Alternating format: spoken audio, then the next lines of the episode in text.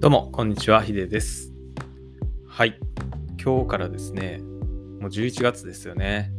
まあ、今年もですね、残すところあと2ヶ月ということで、まあ、かなり早いなと感じています。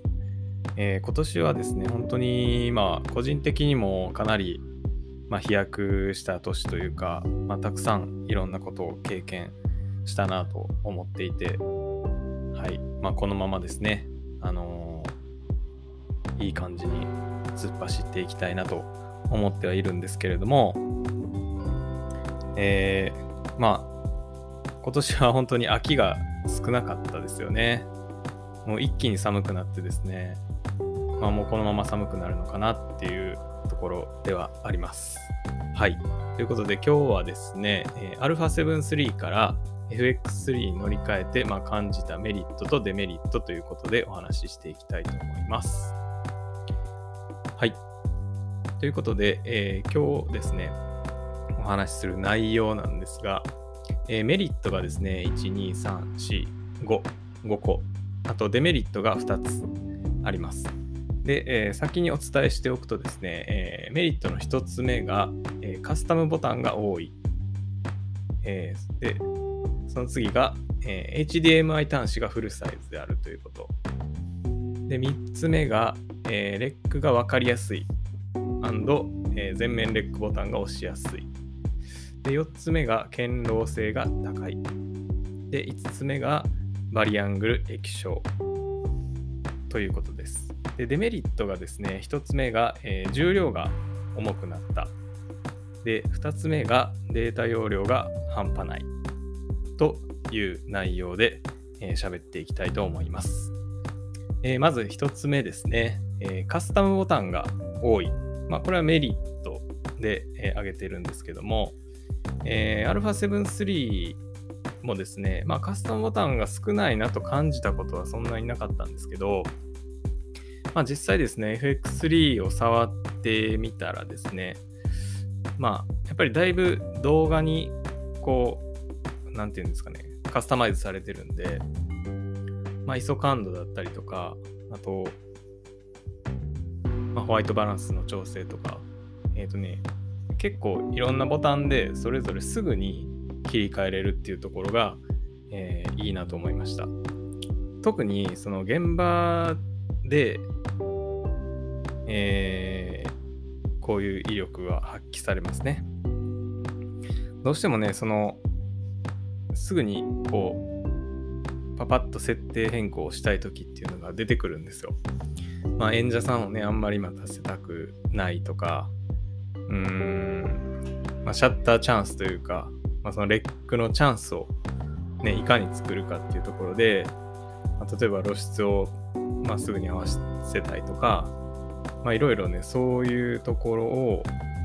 まあ、すぐボタン一つで、そのいちいちメニューに入って深い階層をいじっていくんじゃなくて、まあ、ボタンを物理ボタンでまあ操作できるっていうのがかなりその現場に立ってるクリエイターとしてはかなりあのありがたいですね。うん。やっぱりその辺は使いやすいかなと思いました。はい。で、2つ目がですね、HDMI 端子がまあフルサイズということで、えーこれはですね、えーっと、つだったかな、過去に、まあ、Twitter でも上げたんですけど、うん、α7-3 はですね、えーマイクロ HDMI 端子だったんですよね。で、えっと、一回ですね、まあ、現場で追っちゃったことがあって、で、結構ね、これは昔から問題になってたんですよね。で、割となんでこの HDMI 端子がちっちゃいやつしかついてないねみたいなことは割と言われてたと思います。で、えー外付けのモニターをですね、僕は使ってるので、えーそのために今 HDMI で出力をしているという感じになります。で、マイクロ HDMI って本当にあの、なんていうんですかね、ちょっと抜けやすかったりとか、接続不良みたいなのがね、結構あったんですよね。モニターが急に映らなくなったりとか、で、まあ抜けてしまったりとか、っていうのが結構あってですね。で、スモールリグさんのパーツで、まあそういうのをこう、うんまあ、挟んで止めるみたいなパーツも売ってたりするんですけど、まあ、僕はちょっとその、えっ、ー、と、α7-3 の時は、リーグは組んでなかったんで、まあ、そのまま使ってたっていう感じですね。はい。で、まあ、そのマイクロ HDMI の端子、えっ、ー、と、ケーブルを買い直したりとかして、まあ、使っていました。で、今度ですね、まあ、それが FX3 になって、まあ、HDMI 端子がまフルサイズのものになったと。要は、まあ、あのテレビについてる、えー、テレビとか、あと、パソコンのディスプレイですね、についてる、まあ、HDMI 端子と同じサイズのものなんで、まあ、かなり丈夫にはなってます。で、まあ、その分、あのケーブルがね、ちょっと太かったりするんですけど、まあ、その辺もね、なんか Amazon でちょっと見たらですね、まあ、細い目のケーブルが売ってたりもしたので、まあ、ちょっと試してみたいなと思っています。で、それは、えっ、ー、と、HDMI ケーブルってちょっと細くて軽い方がいいなと思っていて、まあ、なぜかというとですね、僕結構ジンバルをあの使うことが多いんですよね。で、どうしてもそのケーブルでつなぐので、まあ、重量のバランスっていうのがちょっと変わってくると。で、太くて重いケーブルだったら、その分ね、ちょっとそっち側に傾いてしまったり、えー、左側ですね、に傾いてしまったりする可能性があると思うんで、まあ、その辺を考慮して、まあ、ちょっと選びたいなと思っています。はい。で、えー、3つ目ですね。3つ目が、えー、レックが分かりやすい全面レックボタンが押しやすいということで、えー、これはですね、本当に便利です。あの、レックしたらですね、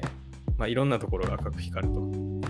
いう感じですね。まあ、レックボタンが光るし、あと液晶も赤い枠が出るし、まあ、これは 7S3 とかも一緒だと思うんですけど、えー、α7-3 にはその機能がなかったんで、まあ、たまに逆レックしてしまったりとかがあったんですよね。だから、まあ、それはすごく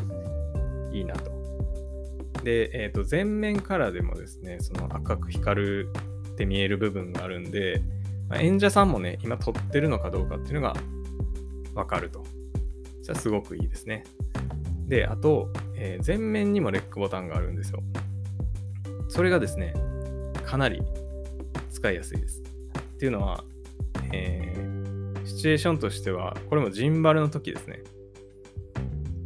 ジンバルってやっぱりこう、上からボタンを押そうと思ったらこうバランスが崩れたりするんで、まあ、左手で全面レックのボタンを押すことで、まあ、スムーズにレックが行えるという感じですね。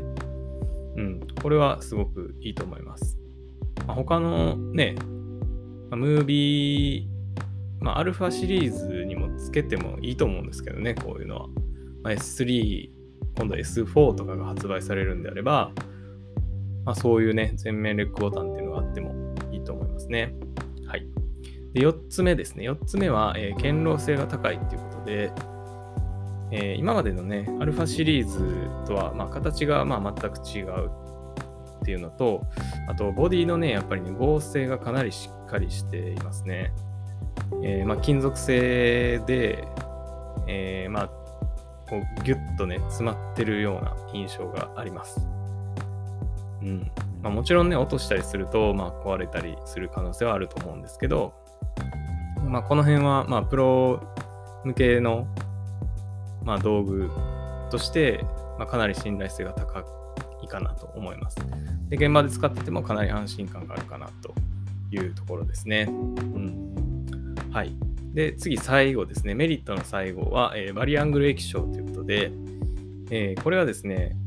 まあ、α7-3 はチルト液晶だったんですよね。だから、まあ、例えば自撮りとかっていうのはかなりしにくかったという感じです。で、これがですね、FX3 になってバリアングルになったという感じで、まあ、えー、これはまあ個人的にはすごく嬉しいことですね。うん。まあ、YouTube 撮ったりもするので、まあ、やっぱり自分が今どういうふうに映ってるかっていうのは見れた方がいいという感じですね。で、まあ、結構ね、チルト液晶がいいっていう人も、まあ、中にはいるのは知っています。でそれはなぜかっていうと、まあ、軸がちょっとね、ずれるからっていうところだと思うんですよね。まあ、確かにね、それは、あの、ちょっと感じます。乗り換えた時はね。あの、どうしても左にこう、モニターをフリップするので、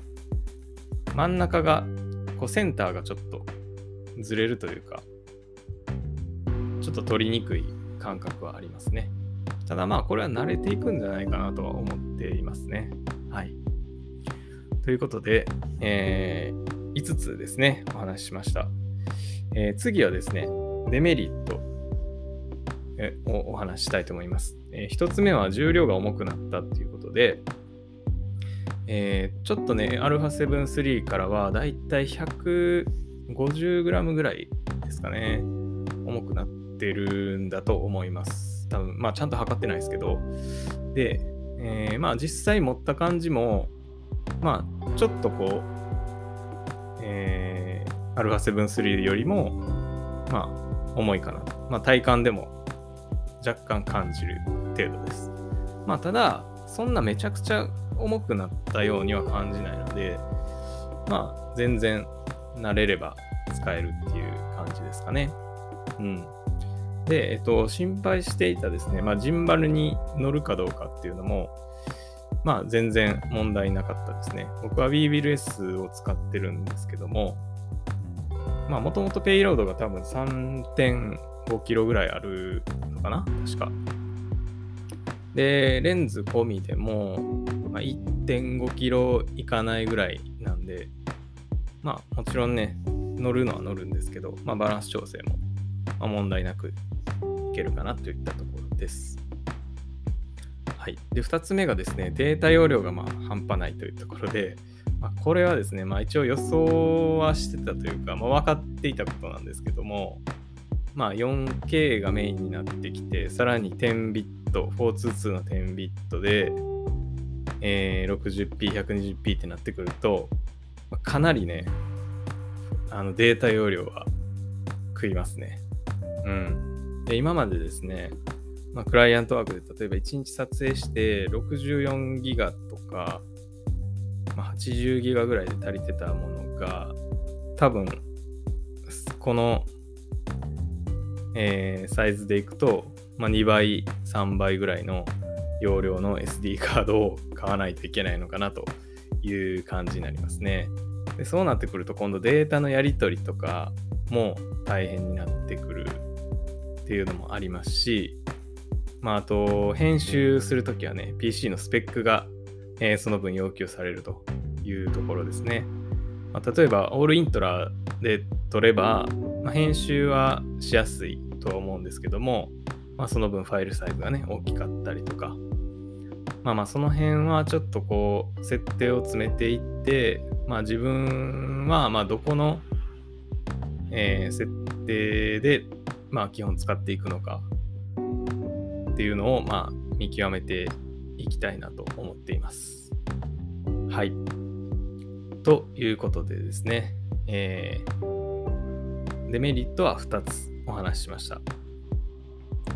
えー、もう一度言うとですね、えー、カスタムボタンが多い、あ、メリットですね、カスタムボタンが多いっていうのと、えー、HDMI 端子がフルサイズ、あとレックがわかりやすい。全面レックボタンが押しやすい、あと堅牢性が高い、で、バリアングル液晶。で、デメリットが重量が重くなったということと、えー、データ容量が半端ないよっていうことですね。はい。で、まあまあ、これはね、まあもともとその発売された当時からまあ言われていたことであったりとか、まあ分かっていたことなんですけど、まあ、実際その手にしてみて、まあ数日ですけど、まあ使ってみて感じたのはやっぱりこの辺かなと思います。で、うん。まあただ、まあね、全然そのデメリットに比べるとメリットの方がかなり大きいので、まあ買い替えて、まあ僕は全然個人的にも良かったかなと思っています。で、えー、特にですね、まあ、シネマラインで考えると、まあ、FX3 って一番下のラインにはなるんですけど、まあ、その一つ上ってなると FX6 っていうのがあるんですけど、これはね、かなり筐体も大きくなるんですよね。で、ファイル形式とかもちょっと特殊なものが使われてたりとかするんで、まあ、若干ね、あの、また、あの、変わってくるのかなっていうところで、まあ、FX3 の立ち位置としては、まあ、かなりワンオペに特化してると思います。まあ、ほぼですね、まあ、YouTube 撮影がメインとか、